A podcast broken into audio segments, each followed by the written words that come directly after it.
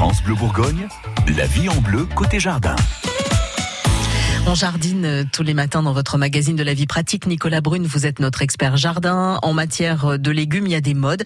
Et depuis quelques années, les légumes oubliés reviennent en force. Nicolas, les légumes oubliés, ce ne sont pas ceux qu'on laisse moisir et qu'on oublie au fond du frigo en oubliant qu'ils sont là. Hein. Non, en fait, c'est les légumes anciens qui reviennent un petit peu au goût du jour. Il y a beaucoup de légumes qui ont été un petit peu ben, oubliés. Euh, par exemple, on prend par exemple le cas du, du topinambour ou du ou du rutabaga. Du rutabaga mais qui, oui, mais alors qui ça, était voilà. beaucoup planté pendant la guerre parce que bon, ils n'avaient pas grand-chose à manger. Mais du coup, il y a toute une génération qui a plus du tout eu envie d'en manger, ce qu'on peut comprendre. C'est vrai, je me rappelle ma grand-mère qui me disait qu'il rêvait de remanger ça parce qu'elle mangeait ça pendant la guerre, Ouais. mais elle a remangé après la guerre et elle a dit bah non en fait c'est pas bon.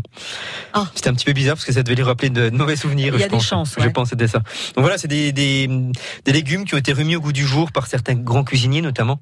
Parce que bon, il fallait un petit peu sortir du haricot vert ou des carottes classiques. Ils ont remis euh, beaucoup de choses au goût du jour et des choses qui sont qui sont qui sont sympas.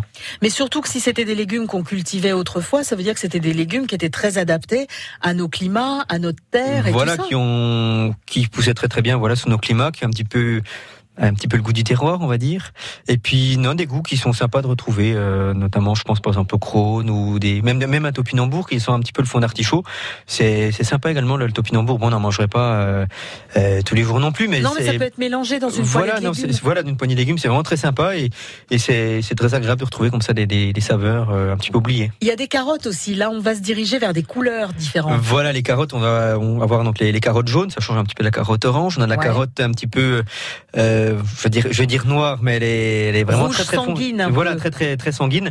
Il y en a également des rouges sanguines avec le cœur qui reste bien orange.